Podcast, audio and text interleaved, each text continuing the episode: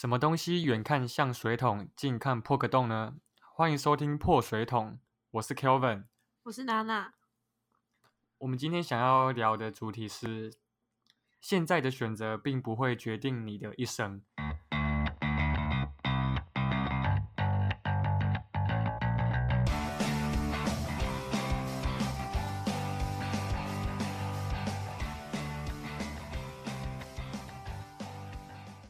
为什么想要录这个题目？是因为 Kelvin 生日快乐，二十五岁。现在是四月十四号的下午四点十四分。我这一段话有刻意放慢，因为有一个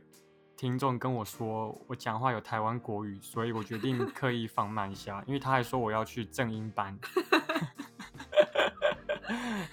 好，是是台湾腔还是台湾国语？台湾腔的台湾国语。好，那我先分享一下我自己的经历，因为我在生日的那一天，我就是都会回想一下我上一次生日到现在，我中间发生了什么事，我经历过哪一些事，然后我会去思考说这些经历对我来讲有没有什么作用，或是我有没有得到什么东西。那二十五岁对于某一些人来说，哎，二十五岁好像很老了。但是我如果在，哎，我现在待的地方跟人家说，哎，我二十五岁很老，我得到的永远都只有白眼。所以我决定今天不要说二十五岁很老了。哎，你会觉得二十五岁很老吗？当然不会啊！你每就是在学校的时候，当然大家都说哦，二十四岁像老妹一样。可是你一旦出社会，大家听到你的年纪的时候，就会说哇，好小哦，就是哦，真的是妹妹。对啊，通常都是这样，职场就是这样啊。对我甚至觉得，其实就算你二八二九了，被叫妹妹或弟弟，都还是很正常。很正常。对。可是你通常会是整个场合里面最小的那一个。对对对，没错。好，那回到经历，诶，我我大学的时候念的是电机系，就是很标准的理工科。那我毕业之后。我原本要念研究所，因为在台湾，你理工科念研究所是很稀松平常的事，甚至被视为这是一段必经的过程。那但是我并没有去念研究所，我后来当完兵之后，我就到了中国的深圳去当一一间船产公司的 PM。那在你那时候为什么没有决定要念研究所？嗯。其实我本来有要念哦，我甚至还答应了我的专题指导教授说，哎，我之后想要当他的研究生，就进他的实验室，我已经答应了。但我后来渐渐的发现，好像很多人念了研究所之后，其实他在做的事跟他的研究所在做的事并没有相关。我就会想说，我会不会花了两年去拿这个学历，但是。我最后做的工作又跟这个没有关系，我反而会觉得我损失了那两年。嗯，我而且我当时也看了很多人的经验分享，那我就会觉得说，是不是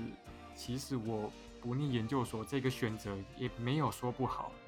它就是一个契机，让我可以去往其他的领域去发展看看。所以我当时其实。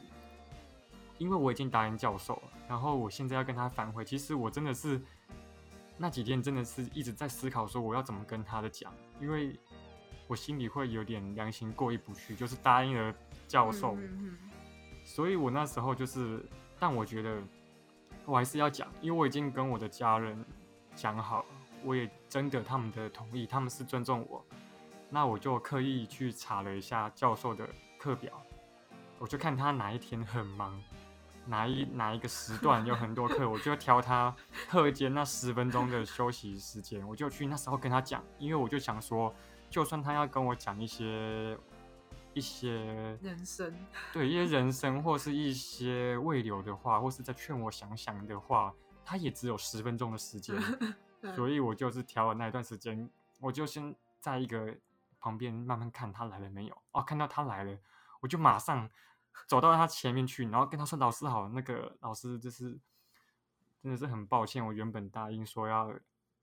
进你的实验室，但是我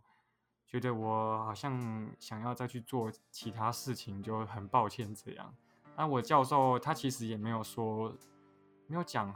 特别讲什么啦，但他就是说哦这样子啊，他又觉得他就说、哦、这样有点可惜啊，本来还蛮看好你的。我就真的想说，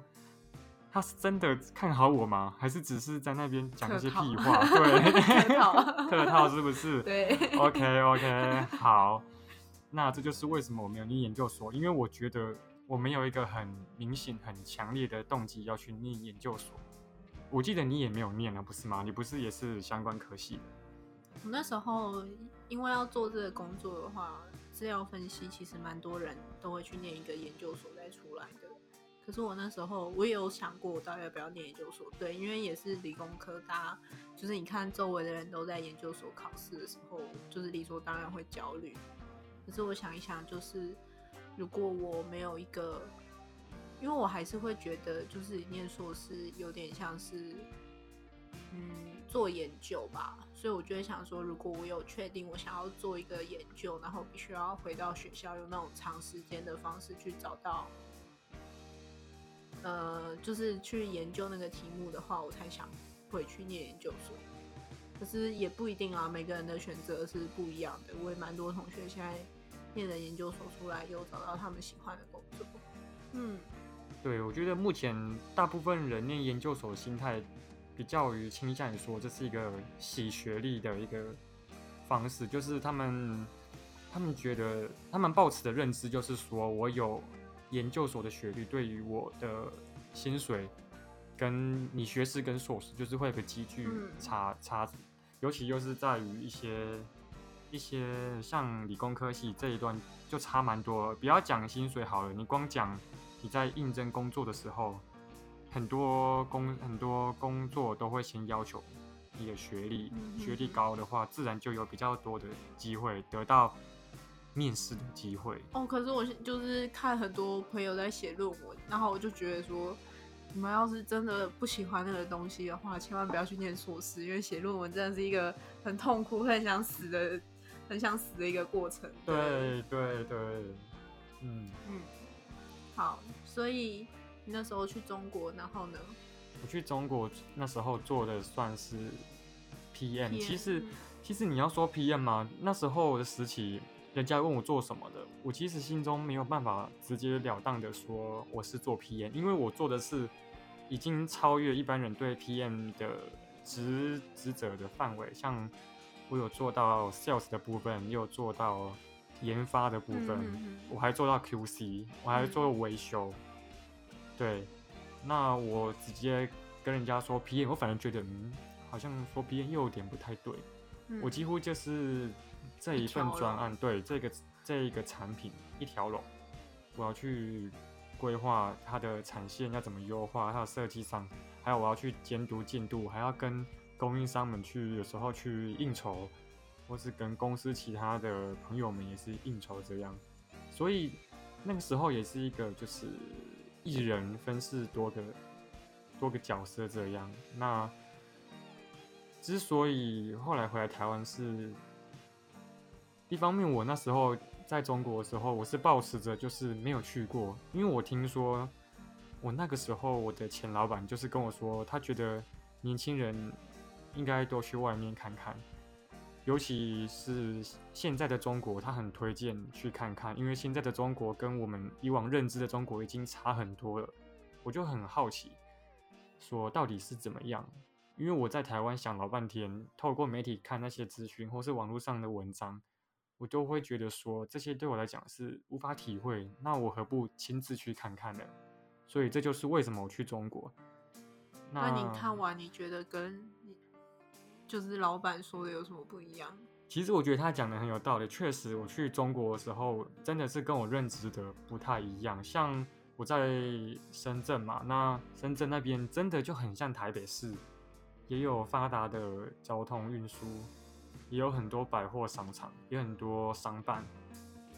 然后也城市其实也有的地方也蛮有设计，也有一些很漂亮的建筑物，也有很多台湾的东西啊，对。也有很多呃很多一些在路边尿尿的小孩子啊，对？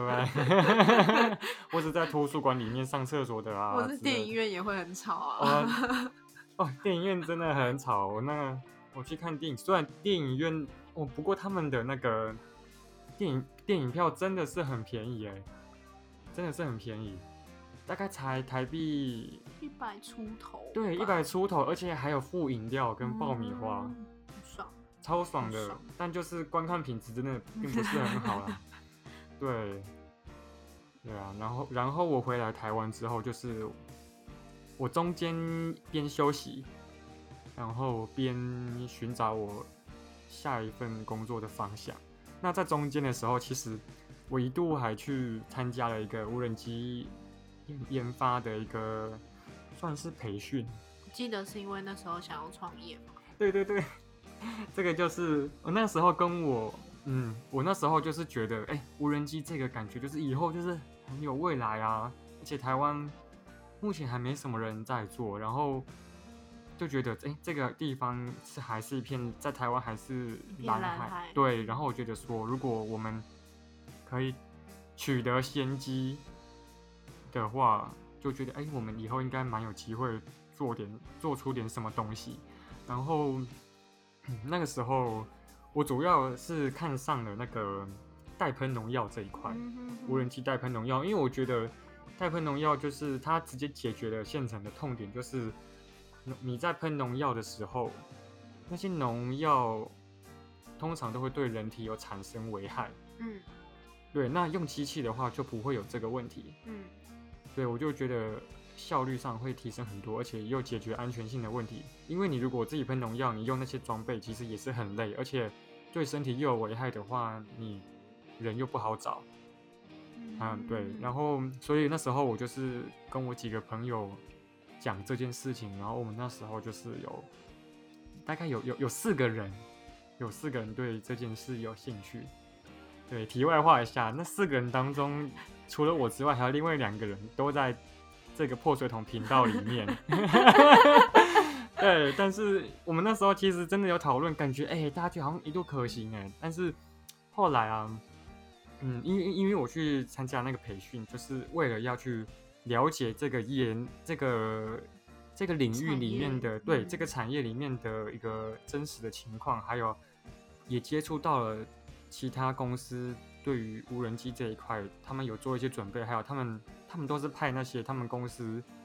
在这一块上的负责人或是一些工程师来上这门课，然后我就问了很多问题，对，然后也听到一些其他国家怎么做，但后来就是发现说，其实哎、并不是只有我们想的这么简单，这就是很容易很多人常犯的一个错误，就是把事情想的太简单了。很多人创业前都没有先做好业界或产业调查，就直接创业了，就很多人这样就会有问题。对对对，虽然说嗯你需要把握先机，但你把握先机的同时，你应该要有先掌握比较充足的资讯，再去做这件事。像我们那时候就是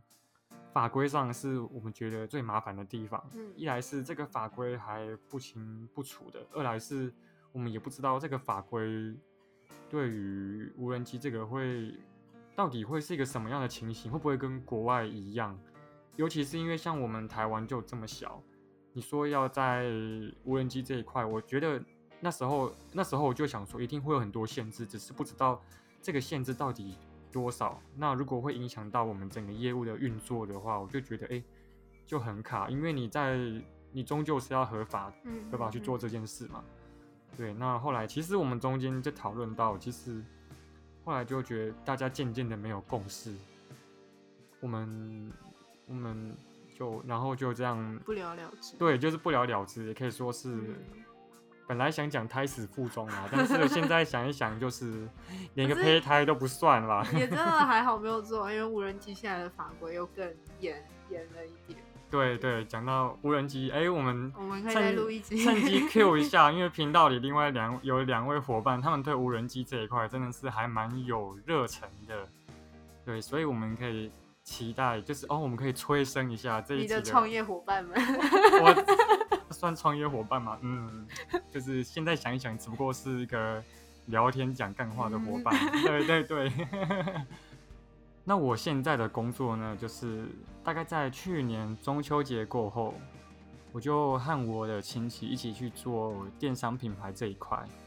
那我们主要是做清洁产品。你看，本来就是做那个川产 PM 哦，而且那时候我的产品是那个主要的材质就是用塑胶、塑胶射出，然后还有金属压压住这样。啊，等一下，你说。中国在中国对，在中国的时候，对，就是做实体产品，把它无中生有做出来。嗯，然后我的产品主要是用在游艇或是雪地摩托车或是沙滩摩托车上的配件。嗯，对，然后主要是做美国那边。嗯，对，然后那从那个时候跳到再是回来之后，又跑去无人机领域。嗯，好。那在去年中秋节开始，我就开始做了电商品牌，这个这个就是我现在的工作。那我觉得这一块的话，主要就是要在学行销的部分，嗯，品牌建立，对对对。那真的是说可以说毫无规职涯规划可言啊。很多人听到我的经历都觉得，你根本就没有一个线可以连在一起，就是 你就是这个一个点，然后另外一边又一个点这样子，嗯。但我目前觉得，我其实好像还没看出、感觉出说这样有什么不好。我记得你的经历不是也蛮跳的吗？我自己的话是，我在毕业前，呃，就是在大学的时候就会开始想说，哦，自己想要做什么事情，然后可能就会参加很多社团。可是那时候可能就是往一些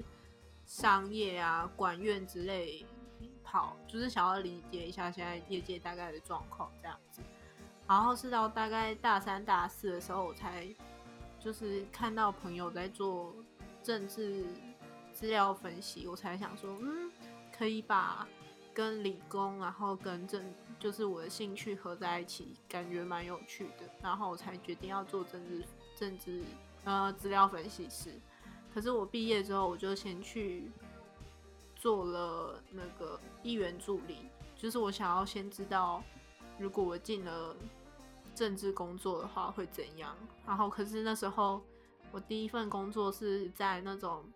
桃园八的那种乡下的政治助理，所以他们就是真的会有一些也没有到 A 钱啦，可是就是拿 拿政府的钱在做一些有的没有的事情，对，就是当然会觉得哦，对，就是这是该做，可是我就会觉得。我不想要，我不想要做假账，我不想要我人生就在这里做假账。所以民众说政府或是说那些那些议员们、政府官员们都在乱花纳纳税人的钱，所以是真的，是真的。虽然只是小钱，就是也没有，因为那些钱就是拿去给民众，就是绑桩啊，对，就是花在民众身上。只是你会觉得，就是对我们这种。绝情，对你就会觉得啊，那是那是真的要花的钱吗？绑装这些钱是真的要花的钱吗？可是后来是就是有慢慢，我觉得这就是政地方政治的一部分啦，也不能说它不好或怎样，就是就是都是一部分。只是我会觉得说，就是在做这份工作的时候，我就开始看着身边的人，就会觉得说，嗯，他们感觉不是我以后想要成为的人，然后我又去。做了另外一个，嗯，在台北市比较新的议员的竞选团队，然后可是想一想也觉得说，我好像没有很想要做，把我的人生放在这里，所以我又回来做资料分析。那目前是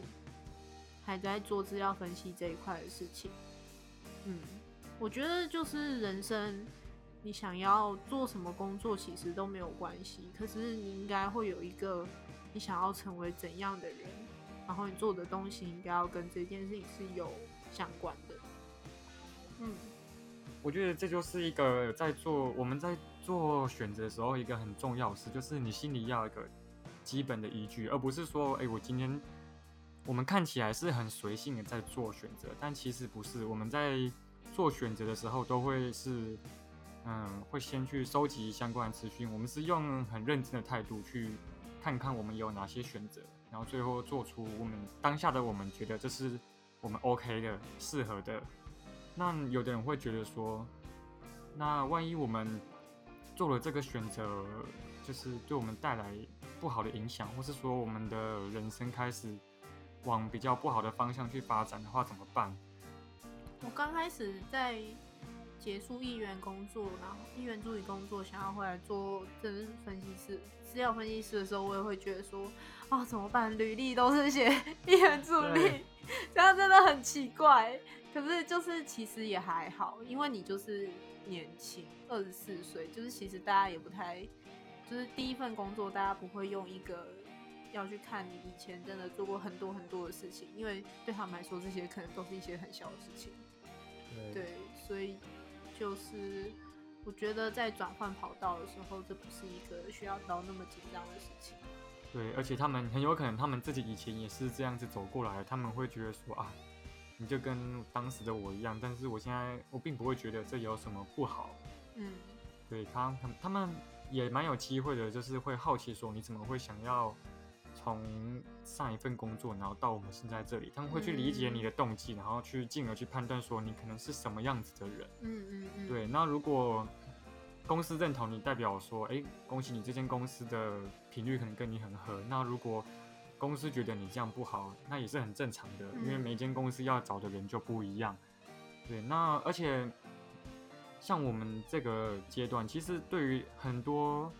很多我们这种刚出社会，不要说刚出社会好了，就我们在大学快要毕业那时候，其实大部分的人都是对未来很迷惘，很迷惘，大家都经历过很迷惘的一个阶段，怕，对，很害怕，就害怕以后会怎么办。我们最早可以追溯到说，我们以前在考大学那时候也是一样的道理，就是我们得失心会很重，嗯，我们就觉得说啊，我好像没有考好，我就是一个人生毁灭，对，我就是人生毁灭，我就是注定，我就注定去念一个学店，我念个学店之后就是哇，我就是领着比那些那些国立大学国低立大学低的一个钱，我就好像钱就比较少，就会嗯过得比较不好，然后被人家笑之类的。嗯，那我觉得当时的我们会有这样子的想法，都很正常啊，因为真的就是被常常被灌输那样子的感嗯觉。老师们其实也蛮多会这样子跟我们讲，对，对对对，那好，一路到大学开始对出社会后迷惘，然后那我们就是来分享一下说，同样都经历过迷惘，甚至我们现在的我们，我们也可以说我们其实还是在迷惘，因为我们还是在寻找我们到底想要什么的一个过程。但至少我们可以分享的就是我们在迷惘的时候会做些什么事，透过什么手段去降低这个迷惘的程度。嗯那像我自己来说，我自己如果真的很迷惘，我大概就是会从几个地方去找方向。第一个就是我会去，我会去阅读，嗯我去找一些书来看看。但是阅读的话，我可能我并不会说会一直想要去找那种鸡汤类型的书，或是说，哎、他这个人为什么成，就是说为什么成功？他为什么成功？还有是说他他，譬如说达到达到假设是业务好了，达到百万销售的十种方法之类这种书，就是他会嗯他会用一个说，诶，他这样子做成功了，他跟你讲，然后你感觉好像说你照上面这样子做就成功。这有点幸存者偏差哎、对对，没错没错。所以比起这种书，其实我更喜欢去看的是那些传记，因为因为嗯传记，因为传记它并不会只记录了他是如何成功，它反而很常会连他以前怎么失败的都写出来。对，我会觉得传记其实反而是一个更完整的一个。更完整的一个呃叙述，或更完整的一个故事，可以让你去思考，你也去想想看，说你有可能会遇到这样子的事情。好，那再来，再来就是我会去看看有哪些课可以上，嗯。因为我觉得上课也是一个还蛮有效率的一件事情哦、就是你，嗯诶、假假设就算你要付费好了，你花一点费用，你花你可以负担的费用去得到别人可能花了十年、二十年得到的一个经验跟经验，对，或是呃，或是他的心得，我觉得是很划算的事情，跟嗯书一样。嗯对，那再来的话，我觉得还有一个很不错的，就是你可以去找一些嗯前辈们分享，就是不嗯。管是你有兴趣的领域的前辈，或是任何一个社会上，对嗯。对，甚至我觉得，我觉得跟你的家人其实也，你老实跟你家人谈，你觉得现在你蛮迷惘，不知道怎么办，你跟你家人去聊聊这一件事，就是我觉得也蛮不错，因为你可以，嗯，就是虽然家人未必会能够完全帮上什么忙，但是我觉得，你觉，我觉得是你在跟你家人讲这些事的一个过程，就是一方面会，我会觉得说你们可能家庭关系会更好。另外一个方面是，就是你爸妈说不定真的有什么朋友可以去帮你，帮你解决这个问题。我知道你我会觉得这有点见仁见智。对，我知道你这个笑容，因为因为你就是跟你的家庭处不好，一是跟家庭处不好，二是我会觉得其实年年代是不一样的，就是他们他们建议你的方法，你一是你不就是对我来说的话，比较适合我的方法，可能就是找大我可能三到五岁的朋对友，对对。对，因为大家对于整个职场或者是整个世界观会比较一致一点，就是他们提的建议对我来说会比较可取。对我爸妈当然有很多朋友啊，可是我不想要那些工作啊。对对对对，嗯，诶、对，对，所以找找一些前辈们聊聊，我觉得也很不错。那还有一个方式就是，像很多特定领域的一个比较有成果的人士，他们对专嗯家，他们都有一些粉丝专业，嗯哼哼，或有的甚至有 YT 频道或者经营 IG 这些社群的一些媒社群的账号、社群平台。我觉得其实你如果真的是很迷惘、很想了解，你在他的文章底下留言发文，或是说你私讯，前提是你要有礼貌嗯哼哼，的方式去私讯他们，跟他讲你遇到的困难，好奇他们什么，好奇他们业内情况是怎么样。我觉得大部分都还蛮乐意跟你分享的。我觉得这个也是一个可以是，我觉得蛮不错的方式啊。我觉得有些产业真的是你可能刚开始很向往，可是你追踪那些专家追踪久了之后，你就会发现哦，其实这个产业也是蛮多，就是心酸啊，或是一些你需要去承受的东西。对，就像 YouTuber 也是这样啊，就是大家看起来哦，好像光光鲜亮丽，你可以赚很多钱，可是其实就是也是蛮累的。对啊，就其实每一个产业都不是外表上看起来那么好，那么光鲜亮丽啦，就是你要确实的去理解它。对，这个就有点呼应到我们前面讲说，你想要过这样子的生活，那你要成为什么样的人？好，那你成为什么样的人，要去做什么样事？那这个时候，你就是你透过去知道那些专家们他们过什么样的生活，你就可以知道说，哦，成为像他们这样子的人，我就要过那样的生活。那你再去看说，哎、那个是不是你可以接受的？这就是一个很在你在你做选择的时候一个很大的一个辅助。你至少你至少可以知道说，哦，这是你不要的。嗯，对，你知道你哪些不要，知道你要什么，我觉得蛮难的。但是知道你不要什么，相对来讲就容易很多。对啊，就是如果你知道要做那样的人，你需要付出哪些很大的努力的话，你可能就要审慎评估一下，花那么大的时间精力是不是你想要做的事情。嗯对，大学刚毕业的那一段时间，就是呃，就是做完议员在找找资料分析的工作的时候，我就很害怕，因为其实我大大学的时候也不是写程式，程式是自学的，所以我就会觉得说啊，我要是找不到写程式的工作怎么办？然后我可能就是写程式，只要一出现 bug，然后我就打电话给朋友开始大哭，我就说我人生没有救了，怎么办？我都写不出来。可是其实城市出现 bug 就是一件非常稀松平常的事情。对啊，对啊，对啊，可是其实这种时候，你只要去做就好了，你只要去找工作，就是你就会在找工作的过程，你只要在就是去找工作的时候，你就会发现说，哦，其实没有想象中这么可怕。对，只要去做，就是我那时候搬搬家的时候，我也觉得，啊，算了，不要找好了，我都找不到喜欢的家，我还是放弃好了。可是刚开始找的时候，你就就其实就很快，你就会找到你喜欢的东西。重点就其实是你要先去试，不管是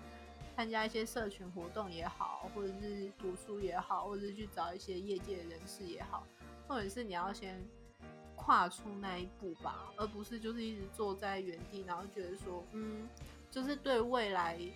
未知的未来会感到很不安，然后得失心很重。其实，在做一些评估之后，你的得失心就会比较降低一点。对，然后然后就是，其实我们会觉得说，这对未来产生恐惧这件事是很正常，但你仔细想一想，说你为什么恐惧，其实就是源自于你不了解这一、嗯这一件事，你不够了解，你不够有掌握充足的资讯，所以你就会觉得害怕，这是很自然的。所以嗯你要解决这一部分的话，就是又回到我们刚刚做那些事，你就是想办法去多收集一些资讯。你收集的够多之后，你就会能够比较充分的、比较能够充分的去评估说，哎，我这一件事、这个选择我会得到什么？那我如果没有做这件事的话，我可能会损失什么？嗯对，所以我们还是鼓励说，就是尽量去多收集一些资讯，然后也在收集资讯的过程，其实你要记得一个原则，就是你会，嗯，就是不要太照单全收啦，因为你你自己要去想一下，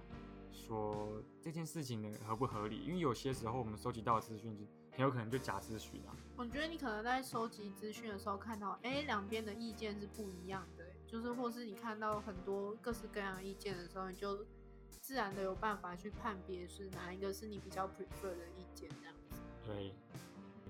嗯，那其实还有一个问题，我觉得像我们这样子都算是转换过领域的，有转换过领域经验的人来讲，其实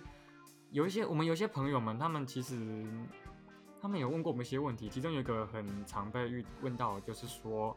他们其实也想要转换跑道，但是他们又怕之后转换之后不喜欢，他们就会卡在那边说。我到底该不该转？我如果转的时候不喜欢，那怎么办？我是不是白转了？就是我会损失我现有的这些这些资源，或是一些现有的一些一些假讲待遇好了啊，我可能转换之后哇，万一我过日子过得没有现在好，然后我待遇也不如现在，然后也不是真正我想要的，那我觉得我根本就是亏大，他们会很担心这个问题，这个东西。那你觉得这一方面你是怎么看？我觉得对于单身狗来说，你不用养小孩，你也不用养，就是养老婆或养老公，为什么要担心这件事情呢？你就是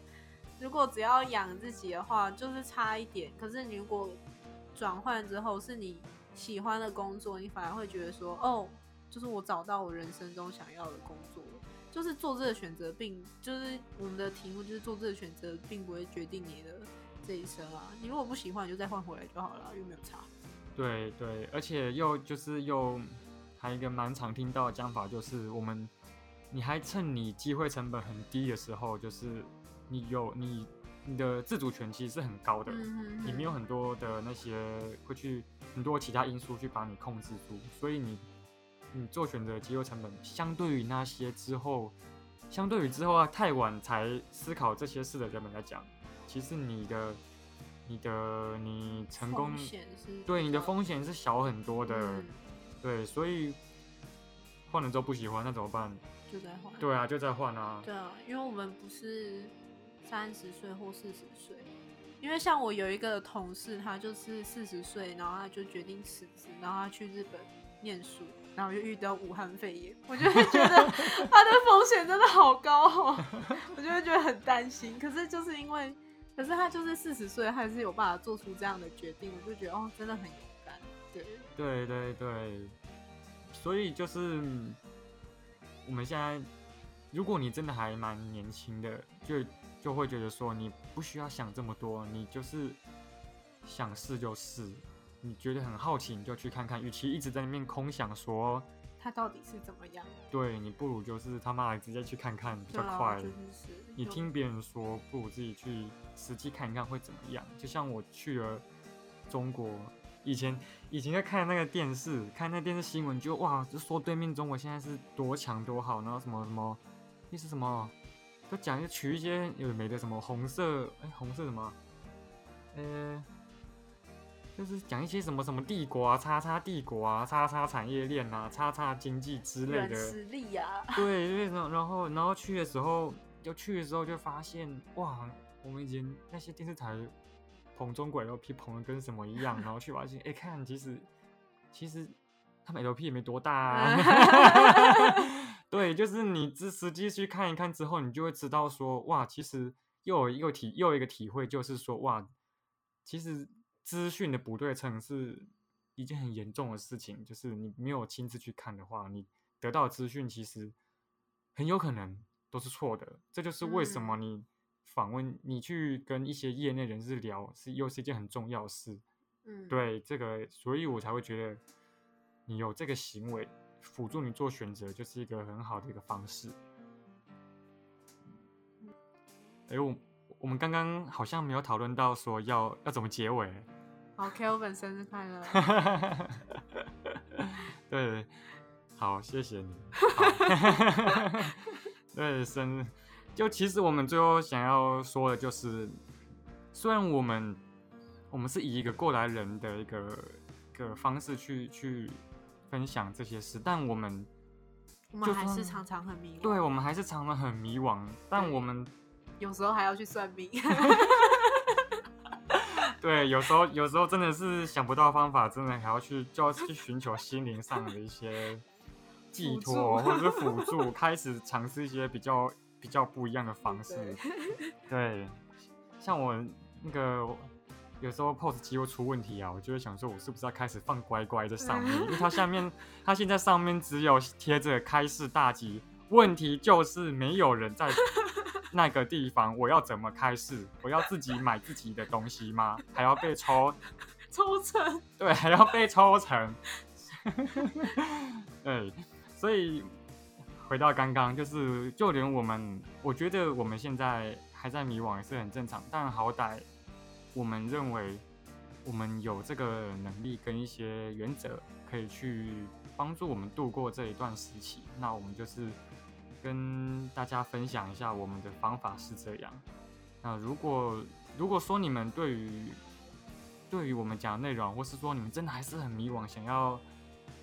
寻求询问看看我们有没有什么意见或今天可以分享的话，可以就是留言给我们，对，可以私信我们 IG，对，私信我们 IG，我们真的，然后我们目前私讯都是我们自己的 自己的，我们觉得很可怜呢。我们就是有一个频道的账号，然后大家各自的账号在追踪，然后有时候频道发一些线动啊，结果都是我们团队成员自己在回，我就觉得我们很可怜呢，自己充人气。对对，然后我们。想说明明就有一些听众里面也有出现英国的啊、澳洲的啊，我们都很希望那些朋友们可以联络我们一下，告诉我们说，哎，我你们为什么会听？对，你们为什么会想要听我们这么一个这么这么废，这么废吗？这样？对，这么一个普通的一个内容。对。好，我们 IG 的账号是 the 点 parkes 点 pc，好，欢迎大家来私讯我们。对，我们也会附在我们这个节目的那个简介里面。对，哦，那哦，既然生日嘛，那是不是应该许个生日愿望？你不是许完了？许完了吗？哦，你那一天，你说 哦，你说那一天我们庆生的那一天。对。好，你可以再许我现在在频道上面许一次。好，我第一个愿望就是希望疫情可以快快过去，让大家让社会恢复正常。那第二个愿望就是，我希望我们频道的内容，破水桶频道的内容，就是我们透过这个平台、这个频道去传达一些我们的想法。那我们希望我们的想法能够帮助到一些人，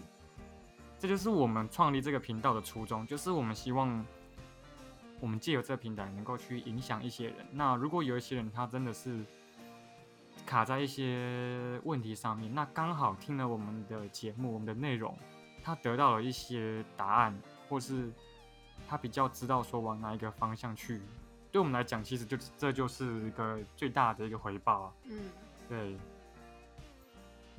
那第三个，那第三个不用讲哦，我差一点讲出来，讲出来没用，讲出来没用，是不是？好好，那今天就先这样吧。大家有问题的话，记得私信我们哦。好的，拜拜。拜拜。